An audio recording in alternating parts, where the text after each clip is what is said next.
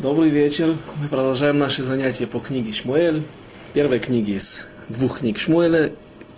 И на прошлом занятии мы остановились на, в конце, на, на конце, в конце 10 главы, о том, как, которая рассказывалась о том, как было первое воцарение Шауля на престол. Их всего будет три.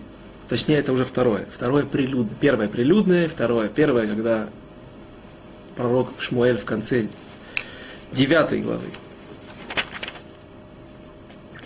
Возлил, точнее в начале, в самом начале 10 главы, он возливает на голову э, Шауля, это спор, спор комментаторов, если это было масло фарсимона, масло хурмы, так называется сегодня фарсимон в Израиле, э, или же это было масло оливковое, но это было сделано неприлюдно. И вот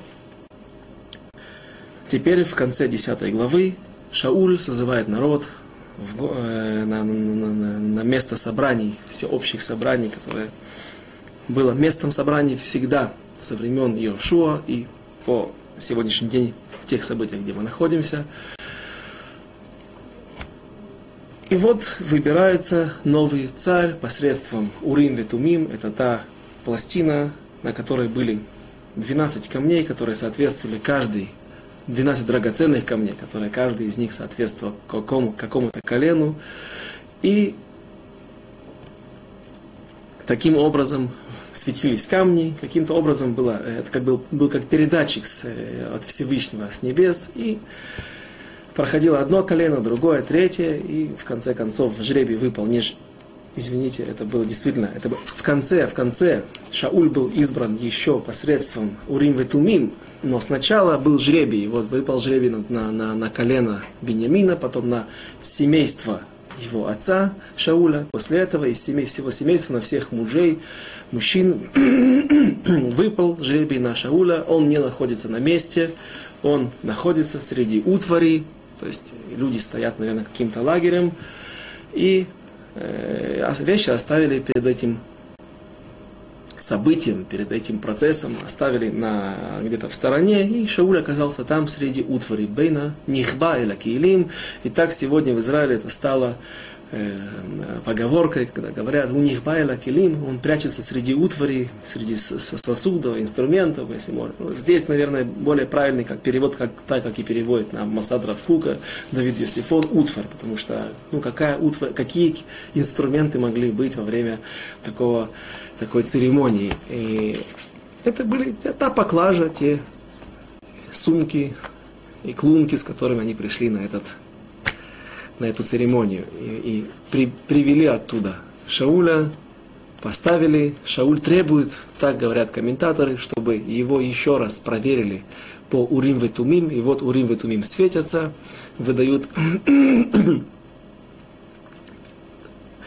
э, там загорались некоторые буквы, и Коин Гадоль своим пророческим даром должен, быть, должен был составить эти буквы в правильные формы, в правильные слова, в смысловое какое-то э, какое-то предложение, и таким образом было еще одно подтверждение, что Шауль, он избранник Всевышнего, он будет первым царем народа Израиля, а Шаулю было еще одно подтверждение тому, что, э, что, что, что это действительно он, а для нас это еще одно подтверждение его скромности, с которой мы уже не однажды встречались.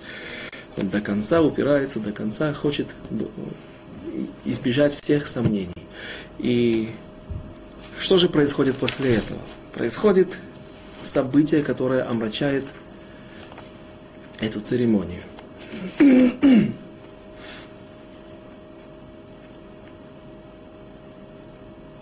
Двадцать пятый стих, десятая глава, двадцать пятый стих. Вайдабер Шмуэль, пророк Шмуэль Эль Хаам, את משפט המלוכה, ויכתוב בספר וינח לפני השם, וישלח שמואל את כל העם איש לביתו. И рассказал, пророк Шмуэль изложил народу обычаи царства и записал в книгу, наверное, какой-то свиток, и положил перед Всевышним, и отпустил Шмуэль весь народ, каждого в дом свой. стих 26. «Вегам Шауль галах лебейтор гивата, וילכו עמו החיל אשר נגע אלוקים בליבו, בליבם. И также Шауль вернулся в свой дом, Гивата, Гива, Гиват Шауль, Вайлху ему и пошли с ним вместе а, Аншея Хайль. Аншея Хайль – люди, которые, э, которые Всевышний коснулся их сердца, которые увидели в этом, поскольку эта церемония произошла посредством Всевышнего, посредством пророка, нет никаких сомнений, что это желание Всевышнего, что это действительно великая заповедь, и поэтому они пошли за Шаулем дать ему почести, выказать ему нужное, дать ему э, нужную славу, которая полагается царю, и принести ему дары, подарки. Я недавно, как-то я жил в Бейтаре несколько лет назад, и недавно там были выборы, выборы в мэрию. И местное население раскололось на два лагеря, были ожесточенные э,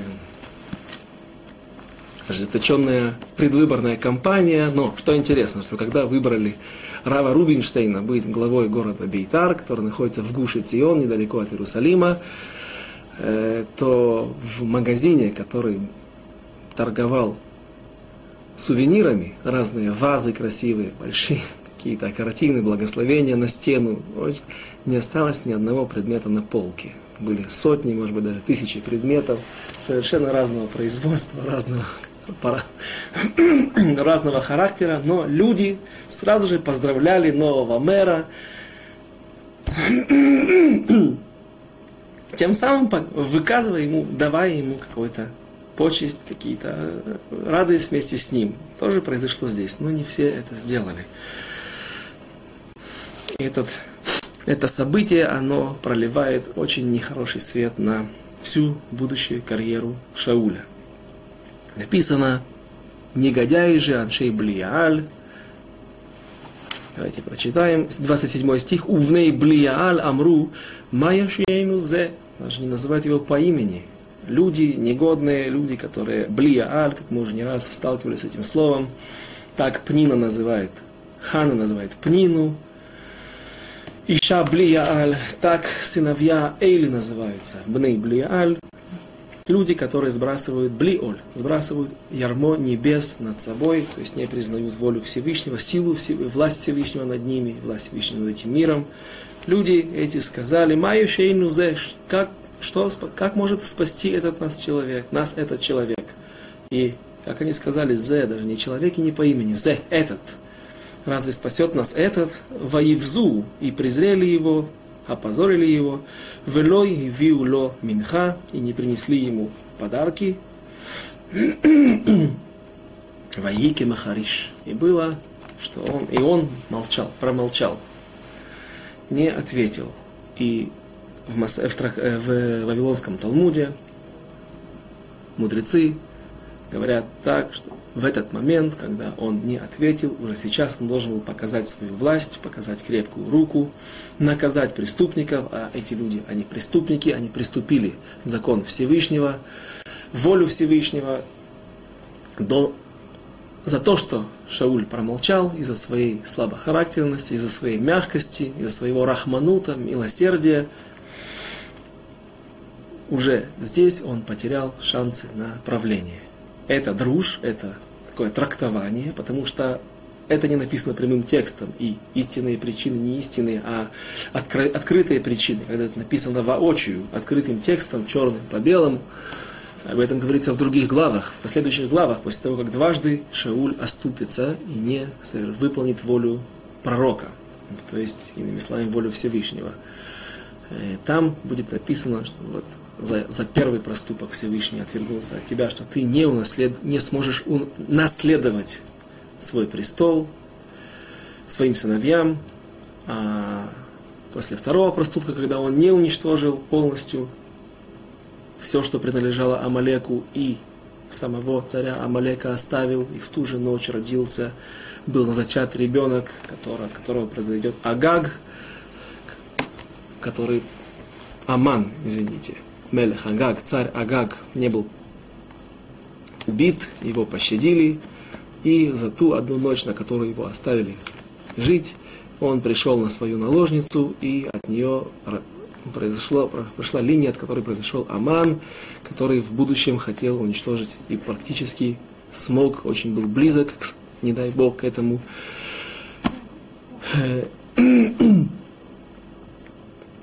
Так вот, после этих событий пророк Шмуэль сообщил Шаулю, что он больше не будет и сам править над народом Израиля, и вскоре его карьера, трагически, карьера царя трагически прерывается. Но вот наши мудрецы говорят, что Всевышний решил сместить его, и что он не продолжит, не, не долго продержится на, на престоле уже во время этих событий в конце 10 главы. Но вот, мы подходим к 11 главе, и все же те доблестные, те славные моменты, когда Шауль был еще на подъеме, и когда он да доказал, что он все-таки был, и он был, был, был угоден в глазах Всевышнего, он, он был Рауй, как сказать, Рауй, был достоин этой должности. И вот он доказывает, что он истинный царь.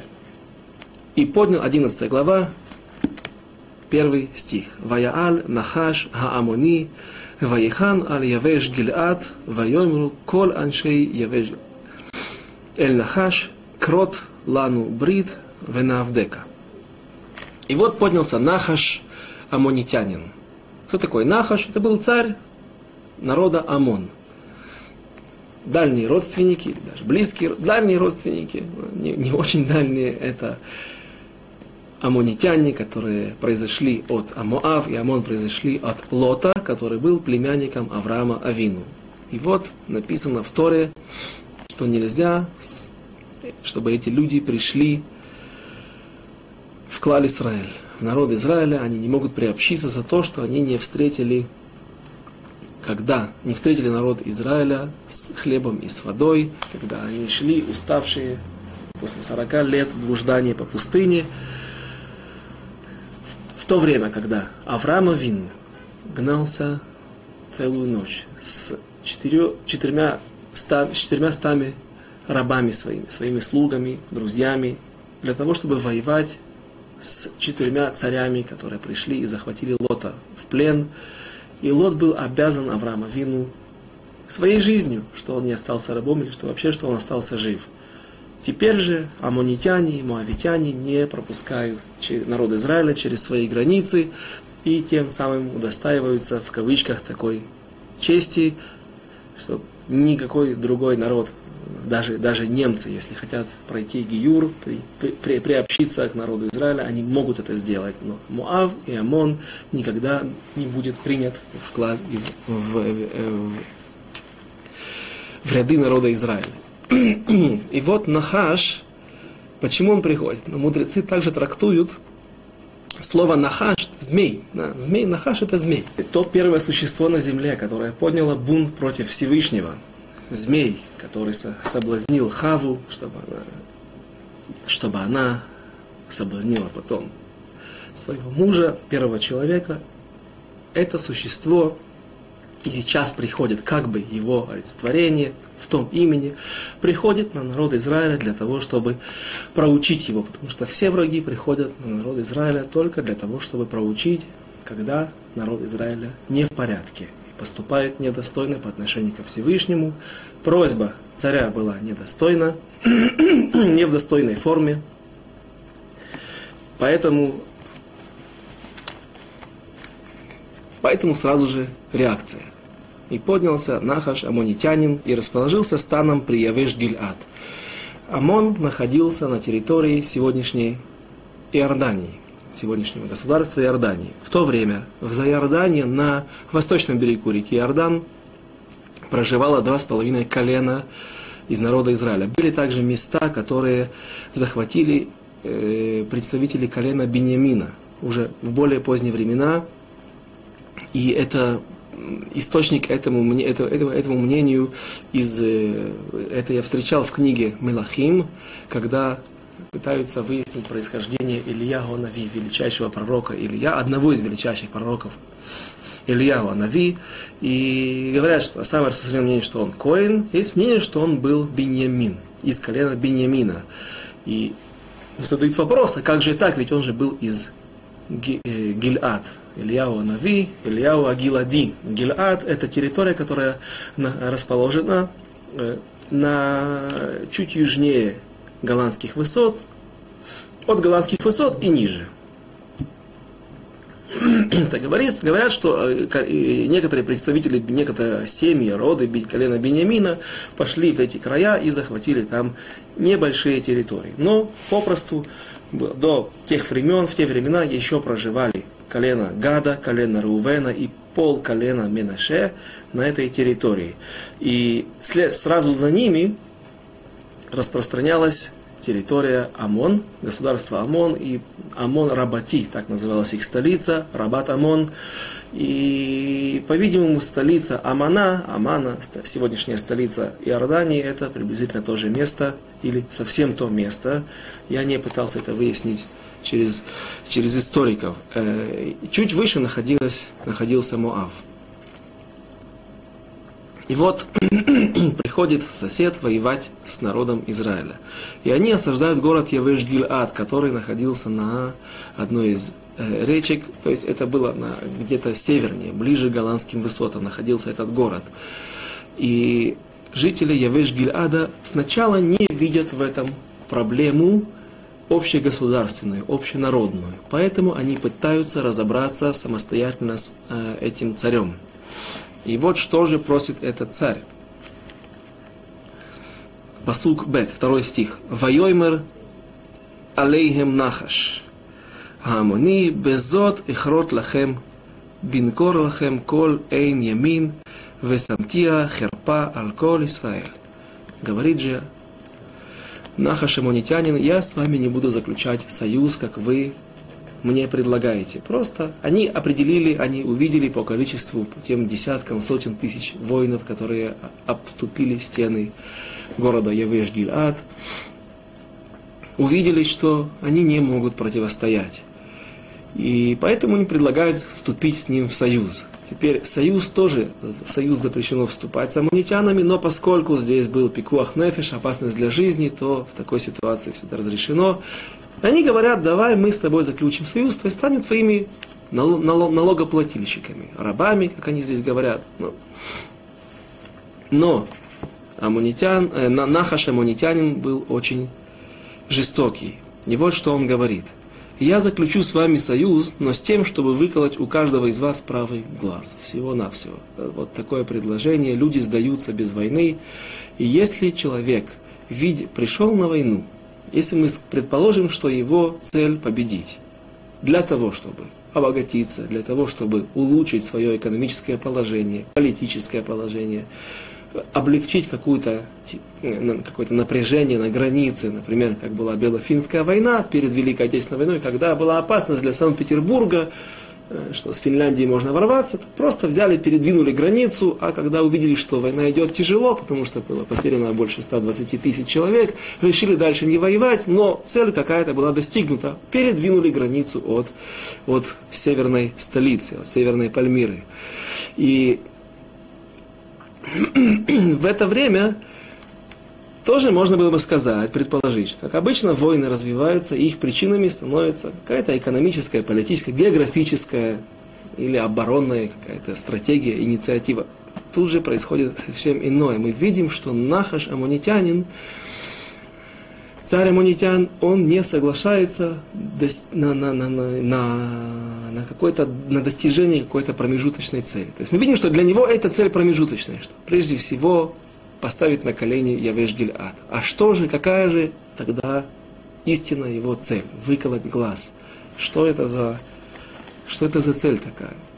Есть попросту паршаним, комментаторы последних веков, после талмудической эпохи, они говорят, так некоторые комментаторы объясняют попросту, чтобы сделать тем самым, победив только один город, нанести, нанести удар всему народу. Что все те времена, когда эти жители Явеш Гильада будут путешествовать по земле Израиля, посещать своих родственников, ездить на ярмарки, неважно, ходить в Мицпу на какие-то семинары, какие-то сборы, на помазание царя, например, они тоже должны были быть там представлены, всегда будет, будут появляться, фигурировать эти люди с выколотым правым глазом, и это будет напоминать народу Израиля вот то глумление, ту страшную, то страшное поведение и ту победу двойную, тройную победу, как это можно назвать, над народом Израиля, когда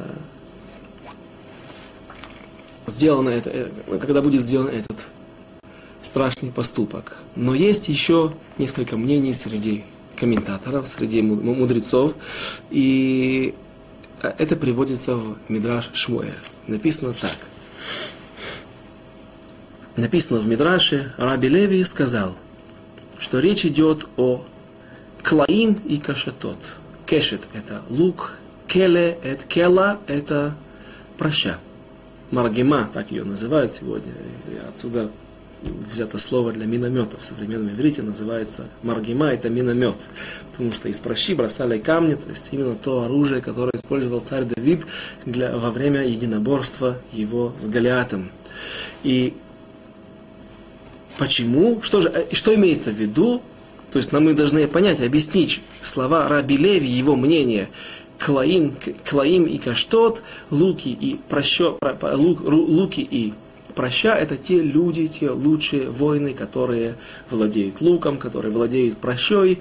И тем самым амунитянин хотел, Нахаш амунитянин хотел, потребовал, чтобы Явеш Гильад, и, возможно, весь народ Израиля передали лучших своих воинов, гвардейцев, спецназовцев, для того, чтобы лишить их возможности сопротивления. Только при такой ситуации он готов был согласиться вступить в брит, в союз. То есть, настоящая его цель не была выколоть глаз, а получить лучших воинов, или их умертвить после этого, или взять их в плен, чтобы они были, чтобы, иными словами, ослабить народ Израиля.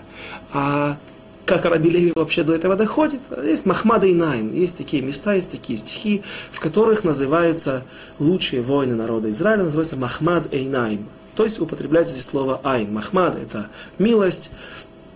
Когда мы читали слова о Торе, улеми, аллеха, коль, хемдат Исраэль. Хемда – это все вожделенное, там имеется в виду Тора. Когда пророк, пророк Шмуэль говорит это о Шауле. Кому, как не тебе, все вожделенное в народе Израиля.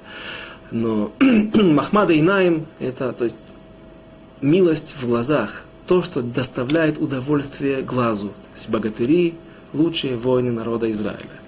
Это одно мнение. Раби Симон сказал, это Сангедрин. То есть Нахаш Амонитянин потребовал передать им Сангедрин, лучших мудрецов, 70 мудрецов, 71 мудрец народа Израиля. И это тоже люди, которые называются Махмады и Наим, они приятные, их любят, это лидеры народа Израиля.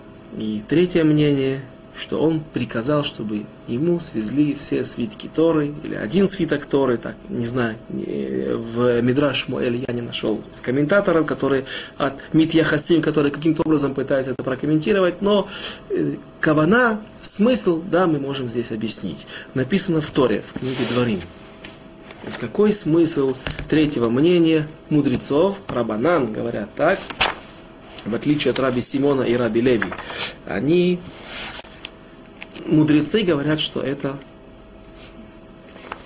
была Тора. Речь идет о свитке Торы или о всех свитках Торы всего народа Израиля. Потому что написано в Торе, да не войдет мамзер незаконорожденный, извините, это написано в книге Дворим в недельной главе Тайцей, 23 глава, да не, не войдет мамзер в, в, в общество Всевышнего, и поколение десятое не войдет его. Не может войти амонитянин и моавитянин в общество Господне, и десятому поколению их нельзя войти в общество Всевышнего вовеки. За то, что не встретили они вас хлебом и водой на пути, когда вы вышли из Египта, и за то, что он нанял против тебя Билама, сына Беора из Птора. То есть мы, причину сегодня мы уже объяснили, почему Всевышний так с, таким взысканием относится к э, Моаву и Амону, что они не просто не дали хлеб и воду, может быть, другие также поступили, вышли на войну, но Моав и Амон были обязаны народу Израиля, потому что их праотец Лот, он в свое время был обязан своей жизнью Аврааму Авину, праотцу народа Израиля. И вот амонитянин, зная, наверное, содержание Торы, он всегда его возмущало то, что в Торе написано, что амонитянин никогда не войдет в народ Израиля. И, наверное, он никогда не собирался войти в народ Израиля. Но сам тот факт, что его презирают и его не считают достойным приобщиться к народу Израиля, даже египтяне могут войти в народ Израиля. Те люди, которые так притесняли народ Израиля, третье поколение может войти, то есть если один египтянин проходит гиюр, то он женится с такой же, и после этого только третье поколение их разрешено, э, разрешено жениться с обычными евреями, с обычными израильтянами. Амонитяне, амонитяне это, этой привилегии не имеют. Поэтому сказал Амон, по мнению, сказал Нахаш, амонитянин, царь амонитян, приведите, принесите мне свиток Торы, и я искореню оттуда, я вычеркну, я вытру оттуда этот стих, где написано не войдет амунитянин в народ Израиля. И это за и кавана, это было его намерение. Не выколоть правый глаз, как попросту комментируют большинство, многие комментаторы, паршаним, комментаторы последних времен. А смысл был иной. Искоренить один стих истории, который ему мешал. Что же отвечают на это жители Явеш Гильад?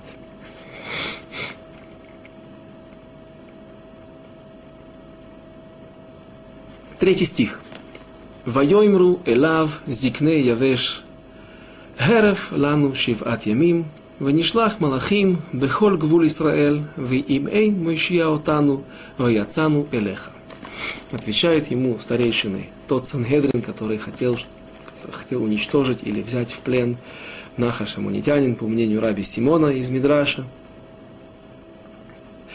И сказ... Эти старейшины сказали, дай нам сроку семь дней, и мы пошлем послов во все пределы Израилевы, и если никто не поможет нам, тогда выйдем мы к тебе. И вот четвертый стих. То есть теперь когда?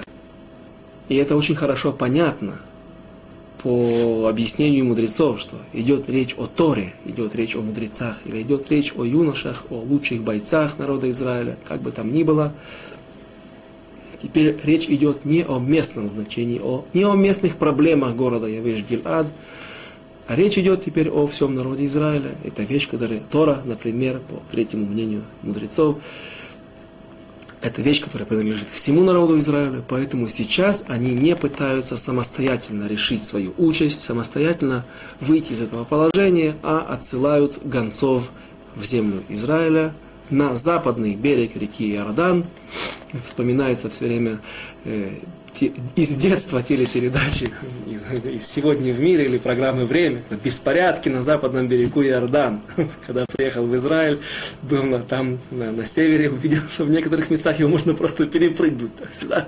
Западный берег реки Иордан. Беспорядки. Да, такое впечатление, это было Днепр или Волга. Но э, теперь но западный берег реки Иордан – это основное место проживания народа Израиля, это основная земля, которая была заповедана народу Израиля и обещана Аврааму Авину, а восточный берег, он был присоединен, земли на восточном берегу реки Иордан, они были присоединены не против воли Маше, не против воли Всевышнего, но так не было запланировано, не запланировано изначально. Поэтому западный берег реки Иордан и все эти земли, которые от Иордана и до Средиземного моря, от северной точки в Галилее, есть э, Туре Амнон, есть такое мнение, есть несколько мнений, что же это за гора, и до Нахаль Мицраим сегодня это ручей, который, точнее, пересыхающее русло, в основном от него весь год есть только русло. Вот после сезона дождей там течет бурный поток Эль-Ариш. И в том месте, где этот Нахаль, этот ручей, впадает в Средиземное море, там находится одноименный город Эль-Ариш, большой город египетский.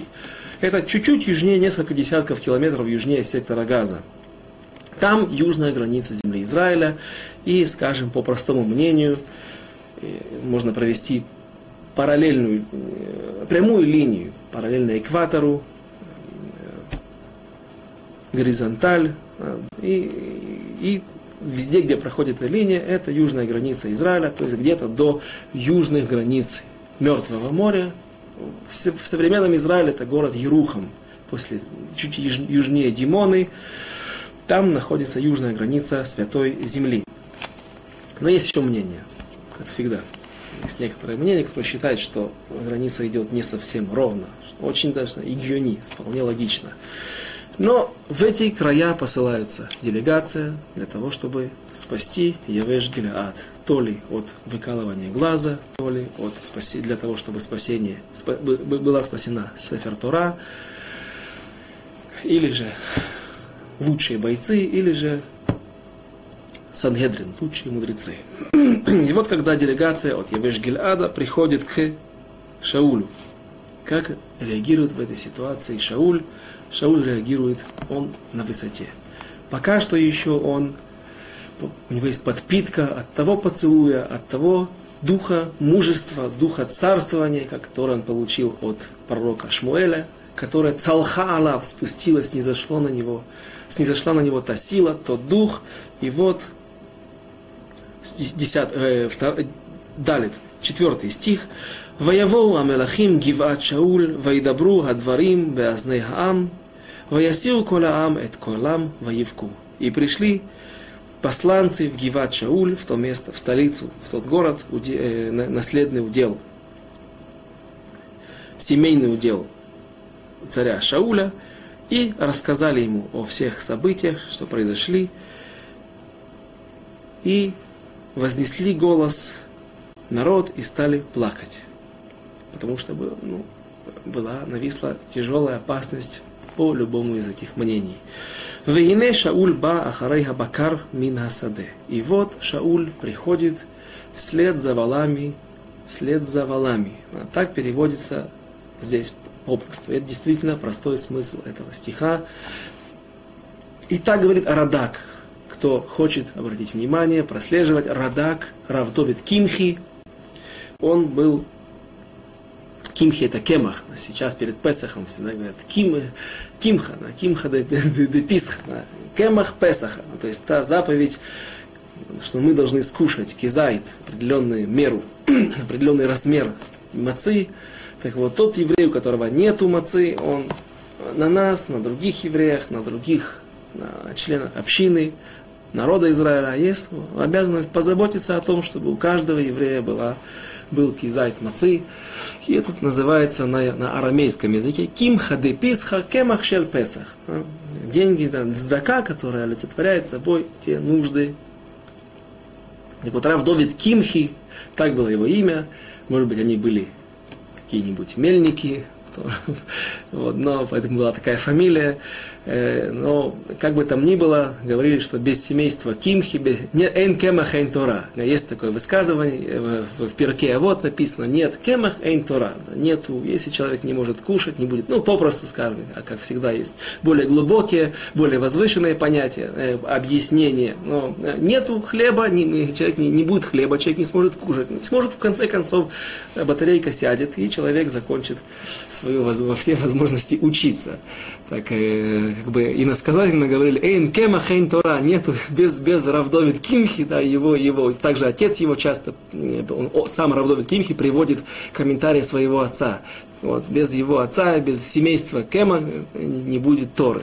Но Равдовид Кимхи Радак, он известный паштан, он говорит пшат, по-простому, самый простейший смысл, который проистекает из стихов, и, разумеется, здесь он не уходит в какие-то дебри, в какие-то, ну, на них хорошо говорить о мидрашах и о комментариях, о трактовании наших мудрецов, как правило, в Вавилонском и Иерусалимском Талмуде.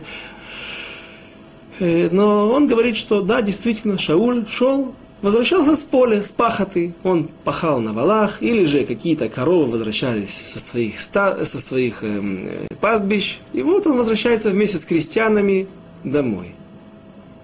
Раши говорит, так объяснять нельзя. Почему? Потому что царь Давид, э, царь Шауль, он царь. Он не просто Шауль, он перестал быть простым, частным лицом.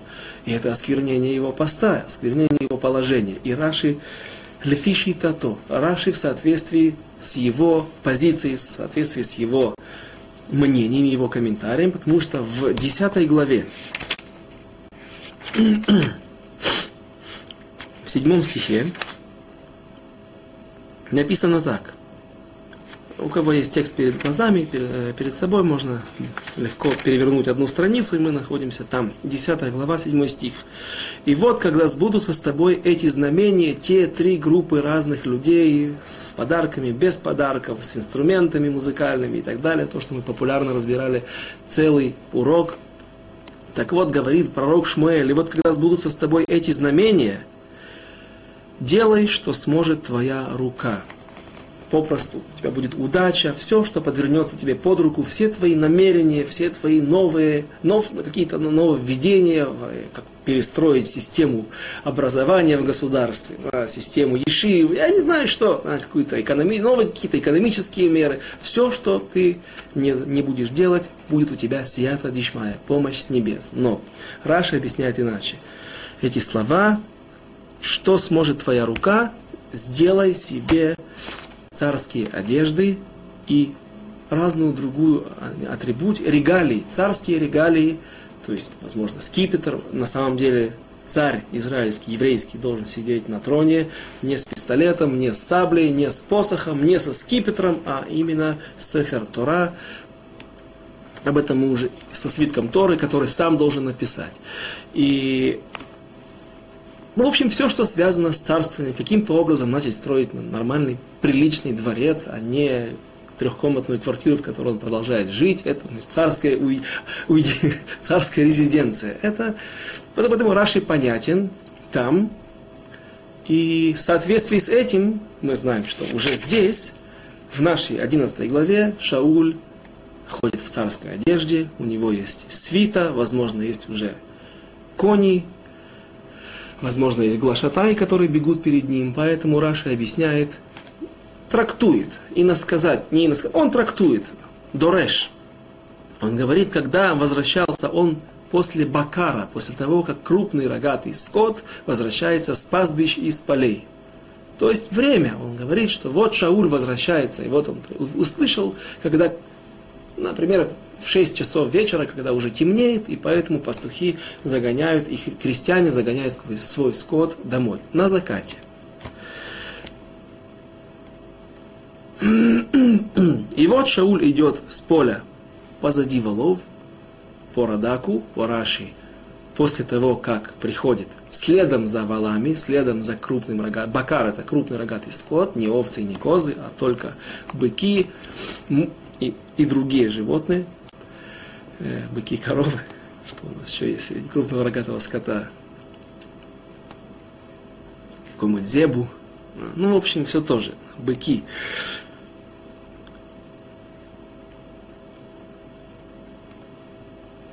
И сказал Шауль, что случилось с народом, что он плачет. Шестой, пятый стих. Вейне Шауль, извините, шестой.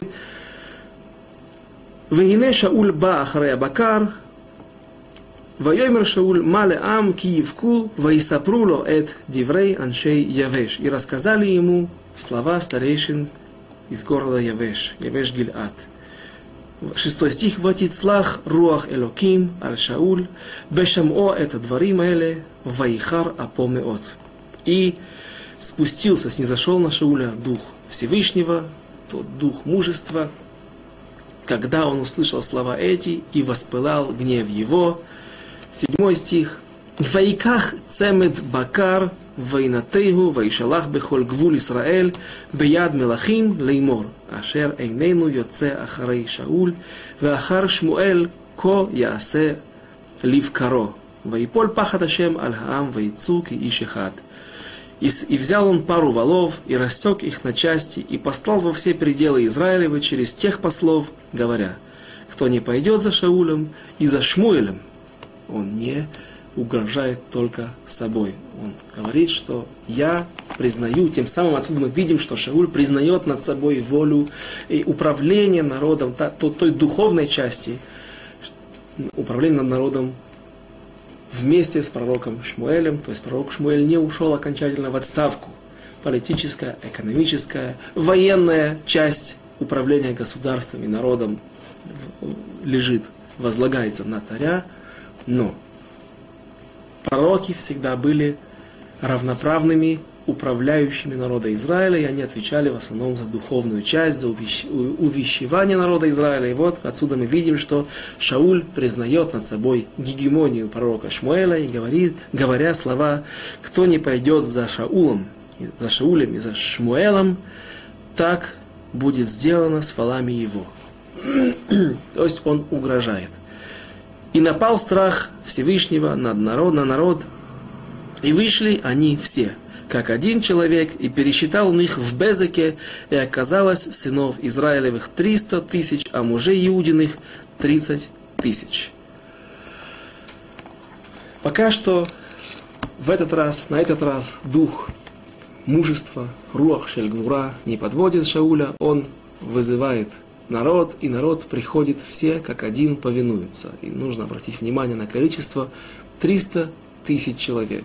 А, Кажется, немецкая армия сегодняшней 60-70 миллионной Германии э, насчитывает 300 тысяч регулярных войск, бундесвер. Вот в те времена маленький Израиль, на первый взгляд, сколько было людей, как густо заселена была территория Израиля, какое было благословение, что женщины, старики, дети, все люди, юноши до 20 лет, которые не ходят на войну, все остаются дома, и при этом приходит, собирается 300 тысяч израильтян со всех колен и 30 тысяч мужей иудиных, иудеев.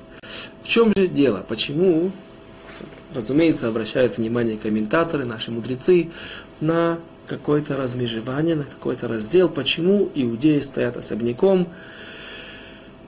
Тот стих, который мы уже не раз приводили, и который написан в недельной главе Ваихи, в книге Берешит, когда умирает Якова Вину, и он зовет к себе в Египте, к своему смертному одру, зовет, призывает своих сыновей для того, чтобы их благословить. Благословение эти не что иное, как пророчество, напутствие, но в основном это пророчество, которое из которых учится многое из будущего народа Израиля. И из слов, из благословений Иуды следует такое, для, предназначенного для Иуды, слова звучат так, а часть из этого благословения звучит так, «Велоя сур шевет ми Иуда», и не будет отстранен скипетр от, то есть тот признак царской власти от колена Иуды, то есть, как мы знаем, в будущем и до конца дней – до, прихода, до прихода Машеха Бимхира Беямейну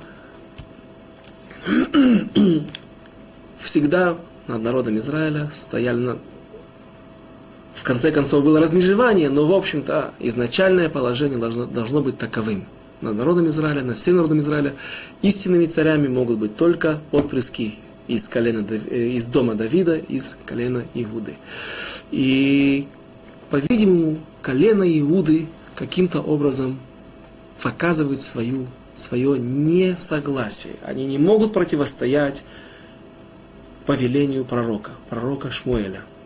Но какое-то внутреннее, возможно, это, этот стих пришел указать нам на какое-то внутреннее несогласие колена Иуды, и поэтому их описывают как 30 тысяч, как отдельным, особняком. И возможно, что не все люди пришли из колена Иуды. Если из всего народа Израиля собралось 300 тысяч человек, и не все колени были многочисленными. Колено Бениамина вообще насчитывало всего несколько десятков тысяч человек и к этому времени. Колено Иуды было самым большим, как известно, одном, одним из самых больших. И, наверное, они могли представить на фронт, на бой намного больше. Но здесь обращают внимание на 300 тысяч и отдельно колено Иуды. Но все же цифра очень впечатляющая. Что же происходит дальше? Да, еще один момент. Очень хорошо, что я вспомнил. Я что такое Безек? И вот он сосчитал их в Безеке. Если мы прочитаем этот стих на иврите, восьмой стих, «Ваив кедем бебозек», бебазек, в Безеке попросту, так как и переводится, город Безек. И этот город был известен, э, когда еще в книге Иошуа описывается событие, когда Иошуа бин Нун заходит в землю Израиля, и они пытаются, точнее, не, пытаются и захватывают часть за частью земли Изра... Э, территорию земли Израиля. Один, один из тех царей, которые, канонейских царей, которые воевали, противостояли народу Израиля, был Адуни Безек, так его звали господин Безек, если мы переведем, да, лучше не переводить, попросту так его звали, Адуни Безек. То есть это место было известно, и оно находилось в колене Иуды. И это вызвало некоторое сомнение в, в релевантности и в правильности перевода, если это место. И посчитал он их в Безеке. Почему? Потому что Гиват Шауль находится на территории сегодняшнего Иерусалима, где мы сейчас находимся. Сам Хархоцвим, наша студия в Талут и Шурун, находится в другом месте, но недалеко отсюда, и, возможно, даже видно в окно. Находится Гива Чауль, один из районов Иерусалима, и это было то место, которое принадлежало колену Бениамина, и там жил, э, там родился и жил Шауль. Безек находится в Иудее, то есть южнее. Поэтому получается вещь какая-то нелогичная царь Шауль созывает народ Израиля для того, чтобы они собрались в другое место, не в столицу, и потом идти на амунитян, пересекать Иордан и идти на восточный берег реки Иордан, а назначать какую-то точку в другом месте, точку, где военные сборы, где собираются люди для войны, там он их пересчитывает, после этого они возвращаются, проделывают путь в сторону Иерусалима и идут на территорию колена Гада и Рувена для того, чтобы защищать своих братьев. И подобная проблема, которая более кричащая, есть в, другом, в другой главе. Откройте, пожалуйста, 15 главу. Стих 4. И сказал, или сначала прочитаем, 15 глава, 1 стих. И сказал Шмуэль Шаулю, меня послал Всевышний помазать тебя на царство, над народом его, над Израилем, а теперь прислушайся голосу речей Всевышних Господних, так сказал Ашем Цвакот, Господь Цвакот. Это Всевышний воинств. Цвакот от слова цава, армия. Всевышний воинств, Всевышний и интересно вспоминается здесь то на, на, на, на наше занятие, когда мы в самом начале учили, начинали книгу, уже почти около полугода назад, начинали книгу Шмуэля, и там молилась Хана, и Хана обращалась ко Всевышнему по имени Цвакот. По имени Цвакот, то можно, можно открыть самое начало книги Шмуэль Алев,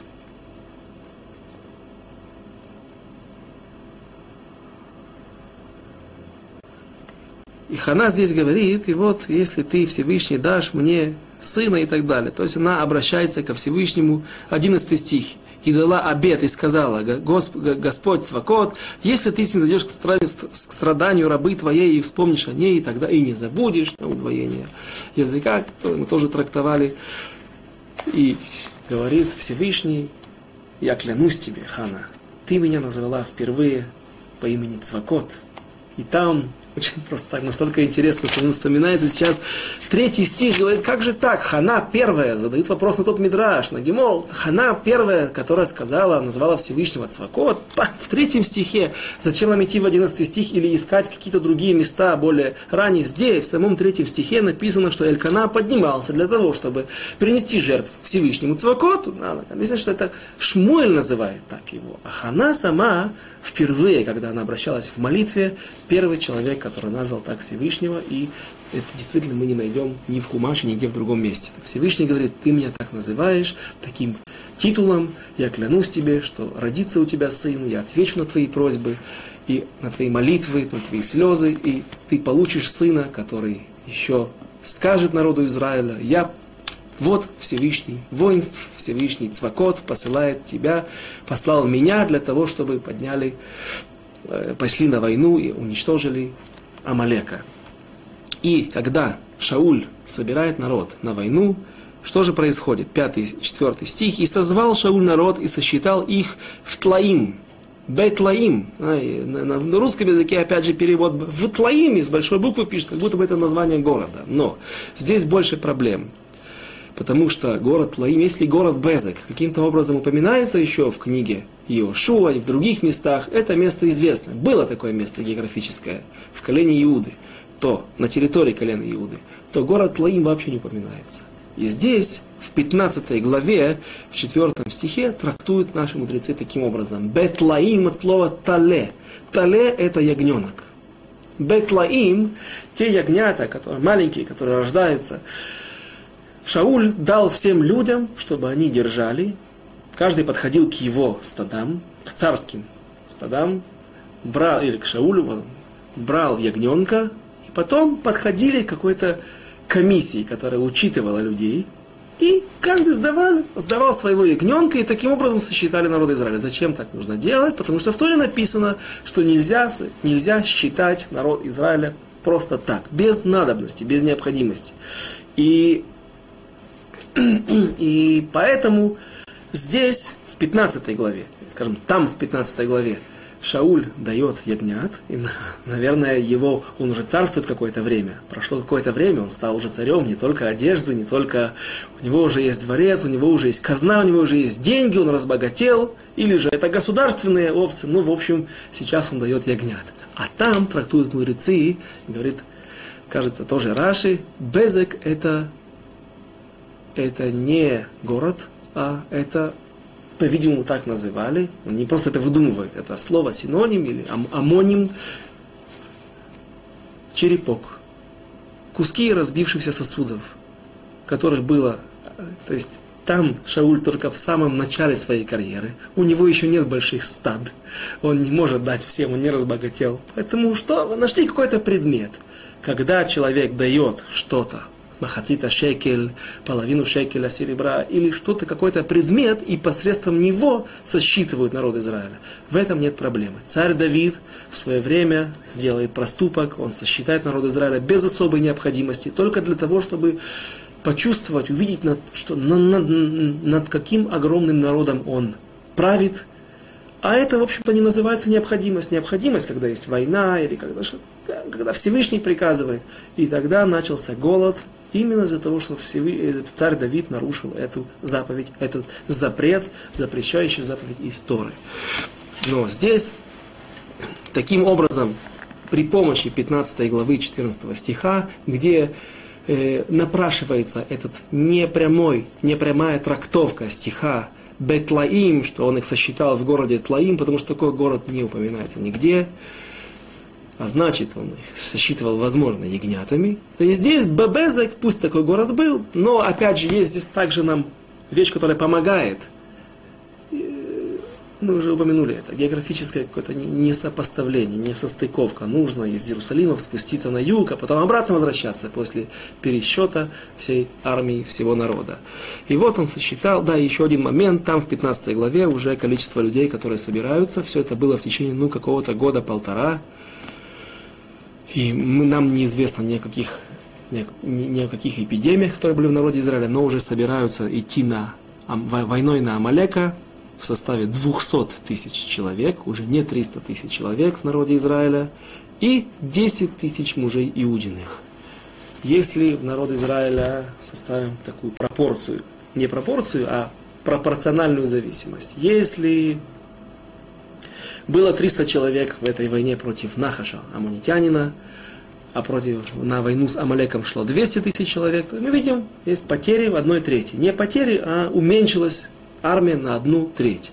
То колено Иуды, если тогда составляло их представительство, выражалось в 30 тысячах человек, сейчас на две трети меньше. Только одна треть пришла, 10 тысяч человек. И опять же, там мудрецы объясняют, что уже все, да поскольку правление Шауля принесло больше несчастья, чем удачи и успехов народу Израиля, то первые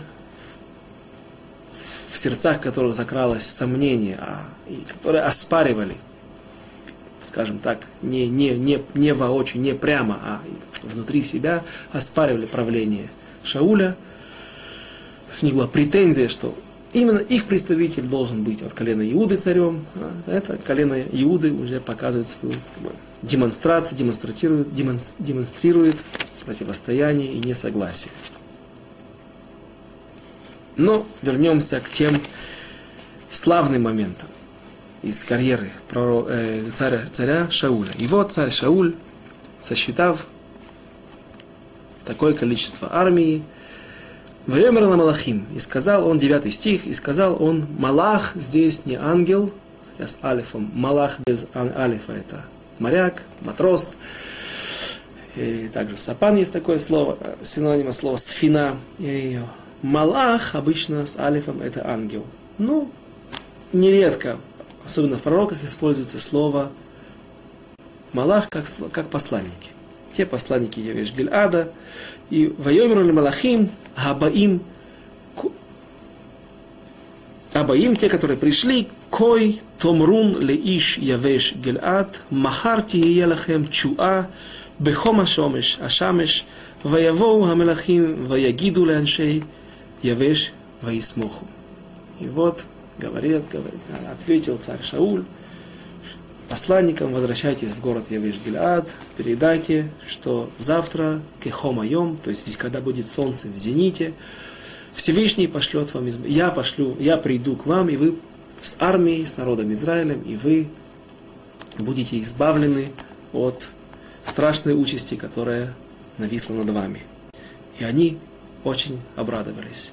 И нужно вспомнить, что в будущем, что жители Евеш Гильада сделают героический поступок. Несколько раз я уже вскоре вспоминал об этом случае, что они вернут, они, они, а, а, а, они расплатятся с, с Шаулем и с его сыновьями за ту, тот, за то одолжение, за ту, тот хесед, ту милость, которую он, царь Шауль сделает сейчас с ними.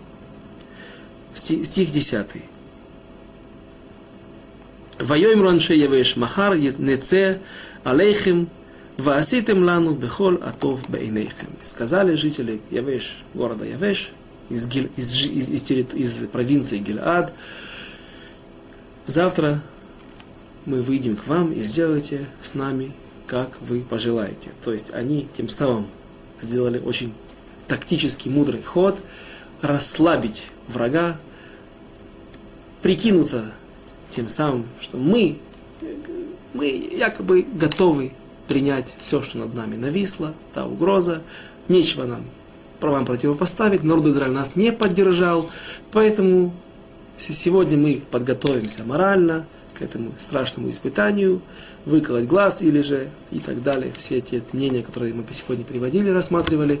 И завтра мы выйдем к вам и сделайте с нами, как это вам кажется, как, как, как, как вам хочется.